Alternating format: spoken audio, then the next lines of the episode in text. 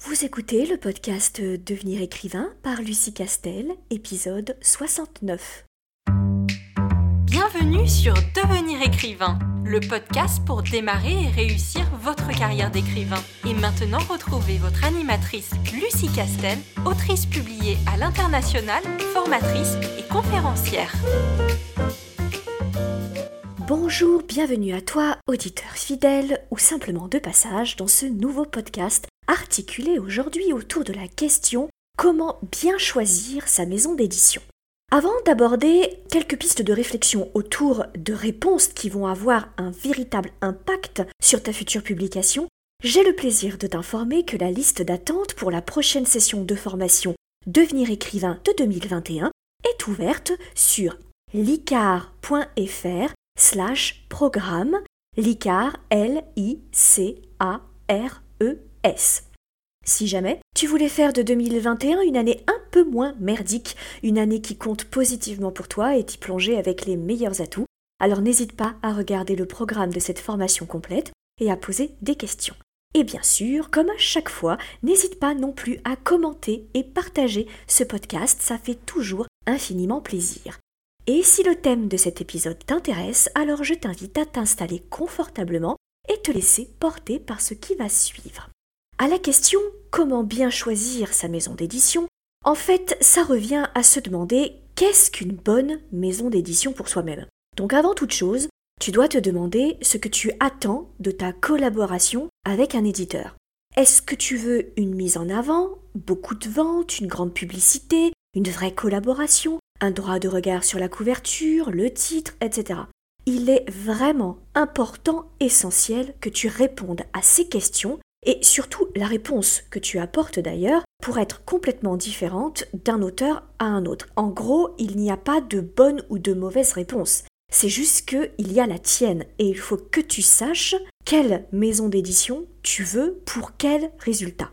Ensuite, on oppose souvent grandes maisons d'édition très connues au potentiel économique important tels que J'ai lu, Albin Michel, Harper Collins, Calman Levy, etc. Des maisons dont tout le monde connaît, même les personnes qui ne lisent pas forcément, connaissent, ont entendu au moins une fois parler de ces éditeurs. Et puis, les maisons un peu plus confidentielles, au statut économique peut-être moins impressionnant, encore que pas forcément, comme les éditions de l'homme sans nom, les éditions Charleston, etc. L'idée assez répandue étant que, bien entendu, plus on signe avec une grande maison d'édition prestigieuse, plus on a de chances d'avoir une publicité en affiche 4 par 3 dans le métro de Paris et des interviews au JT de 20h. Et il y aurait une sorte de vraie réussite d'un côté, c'est-à-dire une ascension professionnelle de l'auteur qui passerait nécessairement forcément à un moment par ces géants, et la semi-réussite, celle un peu plus modeste, la réussite en attente d'une bien meilleure, qui, elle, serait la seule offerte par ces maisons d'édition un peu moins importantes, un peu moins connues du euh, grand public. En réalité, le rapport avantage et inconvénient, réussite et semi-échec ne sont pas aussi euh, simplistes, aussi euh, manichéennes entre ce qu'offre une grande maison d'édition et une plus petite. Si tu signes, par exemple, chez Albin Michel, il faut bien comprendre d'une part que cet éditeur, comme tous les autres, fonctionne avec des lignes éditoriales qui disposent de plus ou moins de budget. Donc parfois, une ligne éditoriale assez marginale chez un grand éditeur n'aura pas plus de moyens que la même ligne éditoriale chez une maison d'édition dont c'est l'unique spécialité, même si celle-ci est bien moins impressionnante.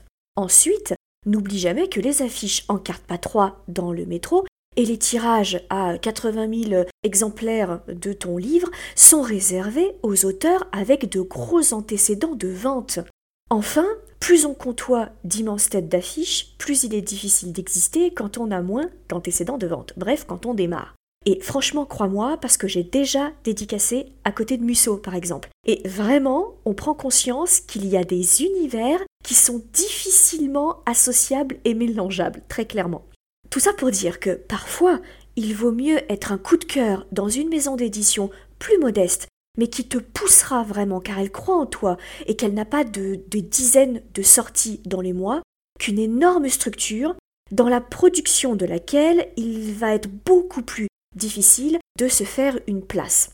En outre, retiens que plus la machine est grosse, plus il y a d'intermédiaires et plus la chaîne de publication du livre est automatisée.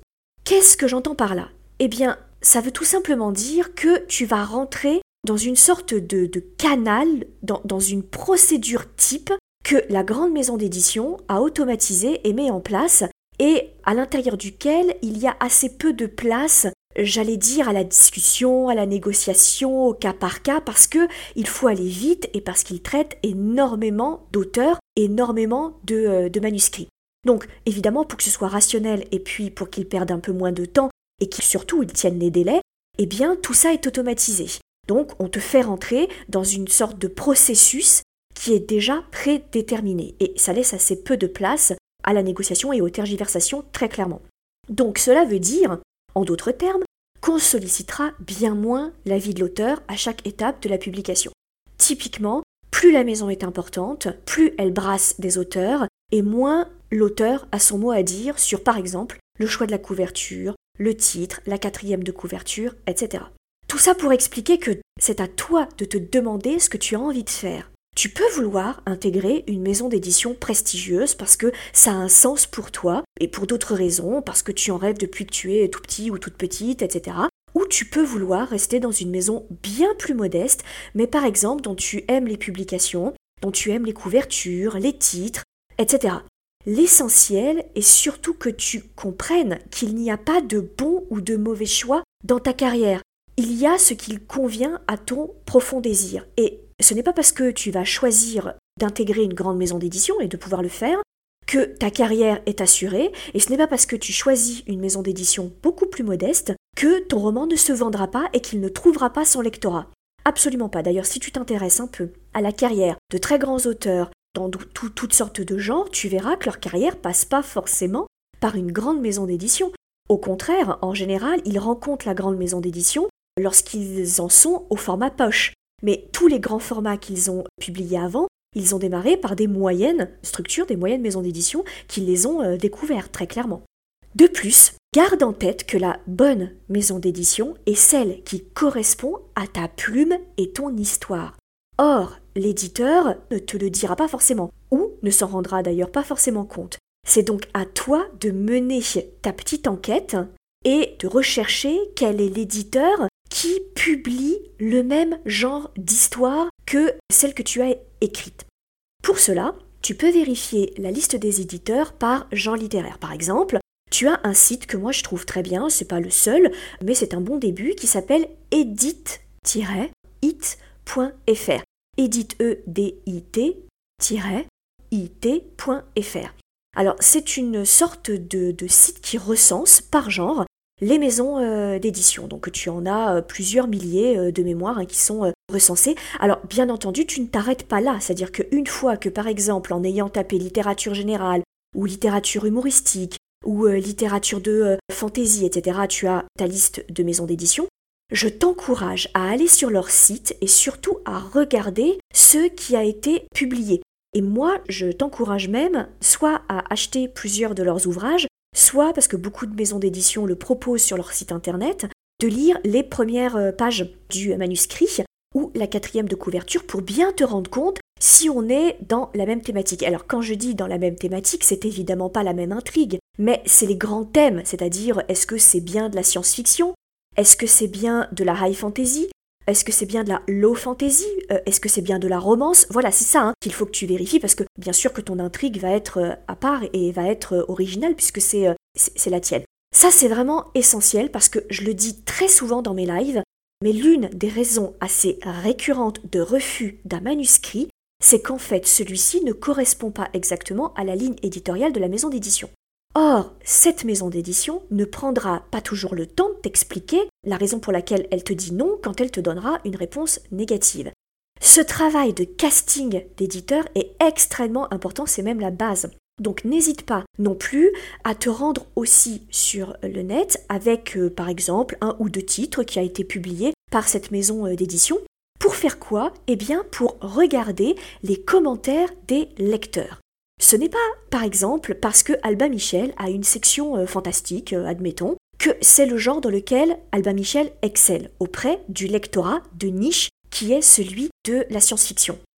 Si les romans que tu as repérés disposent de nombreux avis. Alors pas forcément des avis très positifs, c'est pas forcément ça, mais quand même un gros historique d'avis. Ça veut dire que la ligne, elle est bien installée auprès du lectorat et que c'est pas typiquement une ouverture de ligne éditoriale ou une ligne éditoriale très très marginale dans une très grande maison d'édition. Enfin, pour répondre à cette question de comment bien choisir sa maison euh, d'édition, il faut savoir, et ça j'y reviens toujours, dans quel grand genre tu écris. Si on vend une pastèque, une magnifique et merveilleuse pastèque, on ne peut pas toquer à la porte de le roi Merlin et s'étonner qu'il ne sache pas quoi faire de cette pastèque. Le roi Merlin, clairement, va pas perdre son temps à t'expliquer chez qui d'autre proposer ta pastèque. Il te dira juste que lui, pour le coup, ça l'intéresse pas du tout. Tu dois être le premier expert de ta propre histoire. Et attention, je ne suis pas en train de te dire qu'il faut que tu saches si tu écris du steampunk, du dreadpunk, du clockpunk, parce qu'entre nous, même les puristes du genre n'arrivent pas à se mettre d'accord. Hein. Donc euh, voilà, on ne te demande pas d'être aussi euh, spécialiste et puriste que ça mais au moins que tu saches dans quel grand genre littéraire tu écris. Sinon, tu comprends bien qu'il te sera impossible de trouver l'éditeur qui publie déjà dans ton genre pour savoir s'il est bien. Et quand je dis grand genre, je veux dire qu'il faut au moins que tu saches si tu écris de la fantaisie, de la romance, du polar contemporain ou historique, ou encore que justement tu écris dans le non-genre de la blanche, par exemple, ou alors même de la science-fiction. Il n'est vraiment, vraiment pas utile que tu détermines les sous-genres dans lesquels tu écris, car en général, les éditeurs publient les grands genres et à l'intérieur, ils publient tout un tas de sous-genres qui font partie de ce grand genre. Donc, pour déterminer le grand genre littéraire dans lequel tu écris, je t'encourage à lire des histoires qui semblent se placer dans le même registre que la tienne et de voir comment celle-ci a été présentée sur le site de l'éditeur. En tout état de cause, hein, et ça c'est un conseil récurrent et général chez moi, je ne cesserai jamais d'insister sur le sujet, il faut lire les grands noms dans le genre dans lequel tu écris.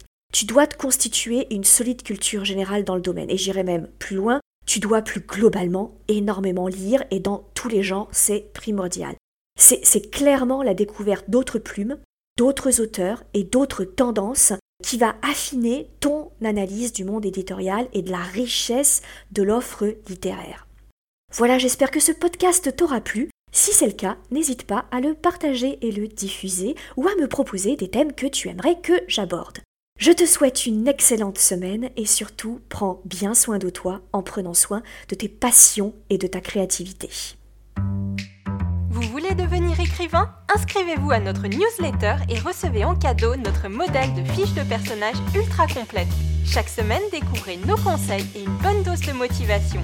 Rendez-vous sur licar.fr, l i e